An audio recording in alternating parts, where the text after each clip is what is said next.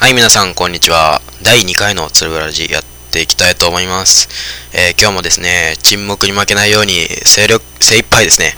えー語っていきたいと思います。よろしくお願いします。ということで、えー最初のニュース、参りましょうか。えっ、と、まずは、アップルがですね、今週、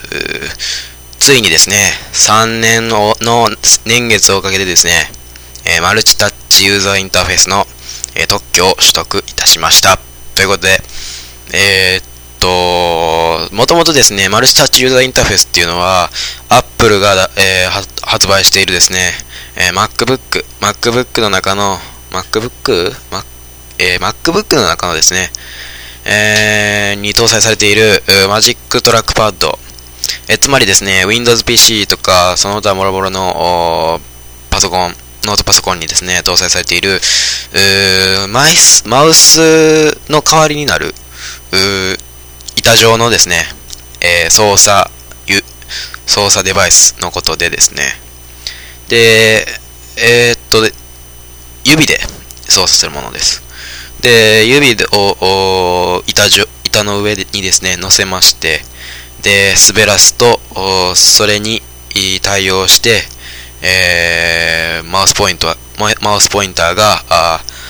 自在に動くという仕組みです。で、これをですね、えー iPhone 2G を、に搭載いたしましてですね、えー今4代目になります iPhone4 にも搭載しているわけなんですけども、このマルチタッチユーザーインターフェースっていう、この特許はですね、えータッチパネルにおけるユーザーインターフェースの特許でありまして、で、iPhone の追撃、追撃じゃないわ、えー快進撃を食い止めるためでですね、えー Google から出ました無料 OS を使った Android 端末っていうのが、あ去年の夏頃から続々と出始めました。で、その際にですね、Android 端末に、の宣伝文句といたしましてですね、マルチタッチができるというような、あ宣伝がありましたが、えーその際にですね、iPhone ユーザーからはちょっとハテナマークが飛んだと思います。それはなぜかと言いますと、iPhone を初めてですね、えー世に送り出した際に、えーっと、2007年かな ?2008 年 ?2007 年ですね。2007年の WWDC、えーワールドワイド、えーデベロッパーカンファレンス、えーっと、Apple がですね、毎年、えー6月の上旬にですね、えー基調講演を行いますが、えーそ、そこでですね、えー、Apple の CEO、スティーブ・ジョブズさんからですね、えーマルチタッチユーザーインターフェースのお紹介の際にですね、え特許を取得、え申請したというような、あーまあ、オチと言いますか、まあ、その、笑いを取ったと言いますか、まあ、そういう話がありました。で、それがあったんです。で、やっぱり、Apple が好きとか、iPhone 好きとか、そういう人にとっては、まあ、ね特許を申請したっていう、公で言ってるにもかかわらず、Android に搭載してくるっていうのは、まあ、よ、まあ、ね、良くないのかなと思いますね。で、Android 側の人間の意見ですと、やっぱり、Android っていうのは Linux ベースにとした、あの、Linux っていうのはあれですね。ペンギンのやつです。ペンギンの、あの、座ったやつの、ね。えーよく見る、よく見るというか、パソコンにせ、えーっとね、かなり精通している方はよく見る、うキャラなんじゃないかと思いますが、あの、Ubuntu とかですね、Fedora とかですね、Red Hot とか、そういう OS、えー Linux ベースの、お Linux ディストリビューションのお一つとして、Android は、その、えータブレット、もしくはスマートフォン向けの OS としてそういう位置づけにあるんですが、えー Linux というのは、あもともと無料で、ね、えーっと、配られているもので、オープンソースというものなんですけども、えーっと、オープンソースというのは無料で、絶対に無料で、絶対とは言い切れないんですが、商用ではなければ無料で、えー、提供するもので、えー、Google は、えー、その Android を一般人にも、企業にも無料で提供しております。で、Linux というのはですね、本当にカスタマイズがもう自由で、で、えー、っと、自分もですね、パソコンに、えー、Ubuntu を入れて、えー、ね、えー、使いこなしていた時期もあったんですけども、えっと、やっぱり Ubuntu 使ってもらうとわかるんですけども、本当にカスタマイズとか、あと、ソフトウェアがもう本当にですね、なんと言いますか、もう、使い放題と言いますか、カスタマイズし放題と言いますか、本当に、えー、Windows や Mac で見られるような、そういう使い方っていうのは、まあ、あんまりないですね。どっちかと言いますと、うーん、そうだな。やっぱり、自由になりたいというか、縛られない、なんていう、あのー、ライセンスって何みたいな。何それ美味しいのみたいな。そういう人たちが、まあ、使うような OS だと思います。で、この Android っていうのはや、今ご、えー、説明したようにオープン、オープンソースでありますから、特許なんて関係ないみたいな、そういう考え方の人がたくさんいらっしゃいまして、で、まあ、Android は商用ですんで、皆さん、Android を買ってらっしゃいらっしゃるんで、もちろん商用なんです。なんで、特許に引っかかるんではないかと思います。では、えー、次の話題、えー、参りましょう。ということで、今週ですね、えー、かなり暑かったと思います。で、金曜日にですね、えー、熊谷で、えー、39.8度、最高気温39.8度 ,8 度を記録いたしました。ということで、もう、これはもうね、地球の一大事ですよ。もう、6月で39.8度っていうのは、もう、どう考えても異常でしょう。で、このままいきますね。8月、8月中頃のお盆の時期とか、もうどうなんねんと。うん。もうこれはね、やばいですよ。もう節電とか言ってられませんよ、もうこれ。もうみんなね、節電節電って言ってね、もうエアコン切れとかね、えー、パソコンは、えー、消費電力カットしろとか、ああと電車はあんまり動かすなとかですね、もうそういう風に言ってますけどもね、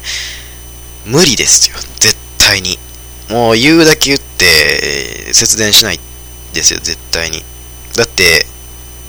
ね、もう自分の通ってる学校、僕が学生なんですけども、自分の通ってる学校でさえですね、もうエアコンガンガン使ってて、もう何が節電やと。もう節電って何それみたいな。そういうような感じですんで、本当に節電、ね、するのであれば、もう本当にもう、社会の仕組みを根本から変えていかないと、もう無理ですよ。絶対に。で、関西電力が15%削減、削減しろとかなんとか言ってますけども、まあ無理でしょうね。絶対に。だってもう、正直言いまして、今もすく、えー、エアコン使ってますし、えー、節電対策なんて何一つしてないような生活環境でありますんで、えー、まあ東京やその近辺の方は、やっぱり、えー、ね、えー、地震、地震、被災後ですね、えー、節電節電と言ったような、そういう社会の風潮、風潮といいますか、そういう流れ、社会の流れになってきてますんで、節電をしてると思思われますが、えー、こちらが関西ですんで、まあそんなね、えー、意識なんてね、もう、根付くなんて程遠いと思思われますんでね、あまり期待しないようにでほしいなと思いますね。で、それに関心してですね、自分が思うのはですね、やっぱり日本人ってね、人がするから自分もするみたいな、そういうところはありますよね、やっぱり。なんか、みんながしてるから、自分もしないと恥ずかしいみたいな、そういうところがありまして。で、そういうところでやっぱり人が悪いことしてたら自分も悪いことしていいんやとか、節電してたら節電するとか、そういうな、なんか、変にね、人の真似をしたり、あるいは、まあ、いいとこ、いいとこなんですけども悪い面もありますよね。ということで、次のニュース。うーは、えっ、と、高齢者に iPad を使ってもらった。その反応はということで、Yahoo のニュースに入ってます。ということで、シルバー向け、まあ、このシルバー、シルバーっていうのもね、なんか、差別用語にも見えますが、シルバー向け。無料 iPad 教室ということで、えー、っと、開いたそうです。計204名で、平均年齢72歳ということで、え、やったらしいですね。iPad を使ったゲームとか、えー、新聞の閲覧などなど、まあ、iPad でできる様々なことをしたそうです。ということで iPad、えー、っと、世間ではですね、まあ、週刊スキーさんとか、あそその他もろもろのパソコン関連の、え、雑誌見てもらったらわかると思いますが、タブレットが続々と出ているのがわかります。という、言いますのも、今、現行で、えー、一番使われている、一番、まあ2番かな ?2 番ぐらいで使われている、えー、最新の Windows 7。Windows 7にはですね、えっ、と、タッチパネルに対応した OS でございます。ということで、えー、Windows 7を搭載したタブレットが続々と、エイサーとかですね、その辺から出ていて出てきています。まあ、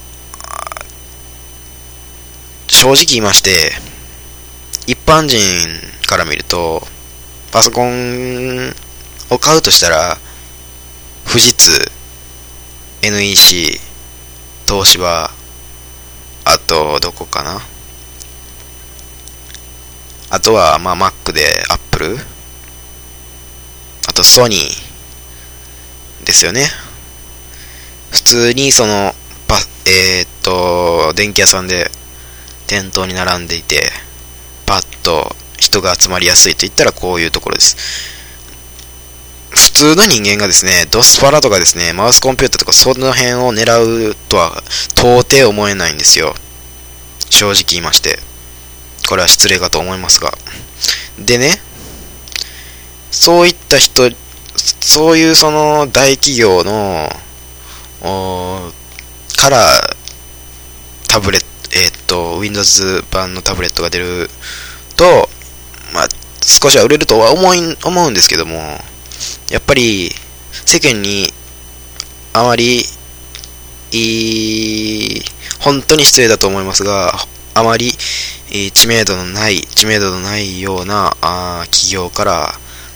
出されても、やっぱり対抗できないかとは思います。正直なところ。で、え、やっぱり、独創、iPad2 の独創が、あこれからも、え、繰り広げられると思います。で、えー、今年3月にありました、あ Apple の講演でですね、今年は iPad2 の年だというようなあコメントがありましたが、それはあ実現すると僕は思っております。正直言いまして iPad とか iPad っていうのはやっぱり、外で使うようにはややっぱりされてなくてですね、えー、理想はですねソファーに座りながら、えー、足を組んで、えー、っと片手に iPad を持ってタブレット機器を持ってですねえっと操作するというようなのが理想な使い方でありますんで、皆さんね、あの、どのサイトを見て、あの、タブレットを比較してるサイトとか見ててもですね、なんか携帯していくとかですね、そういう、外で使うようなことばっかりかばっかり書いてると思うんですけども、僕は違うと思うんですよ。で、最初 iPad を作ったと、ね、iPad を作った目的っていうのは、やっぱり、アメリカの、その、例えば、ドラマ、月曜日にあったドラマを火曜日にインターネット配信されているやつを買ってですね、iPad で見るとか、そういうライフスタイルライフスタイルが確立されているわけで、で、そういう人向けだった、だったと思うんですよ。アメリカの考え方というのは。ですから、日本の、日本においてのタブレットっていうのは、正直申し上げて、本当にいるのかと。あいえー、日本の社会の中でタブレット機器っていうのは、本当に需要があるのかと。そういうのが疑問ですね。で iPad はやっぱり今まで iPod とか iPhone 使ってる方だと、やっぱ、あの、そのまま、えー、コンテンツが使動くわけで、えー、そこがね、他にない、えー、強みと言いますか、えスムーズに移れるというようなところがあります。ということで、最後のニュース、いってみましょう。ということで、え来週頃ですね、台風5号は、ああ沖縄を抜けてですね、えー、っと、日本に急接近、えー、朝鮮半島を通過するということで、あまり関係なさそうですね。前回の台風4号に比べれば、え、被害はあまりないかなと思われます。ということで、え、っと、今週のつぶらじ第2回をこれで終わらせていただきます。最後まで、えー、聞いてくださってありがとうございました。ということで、バイバイ。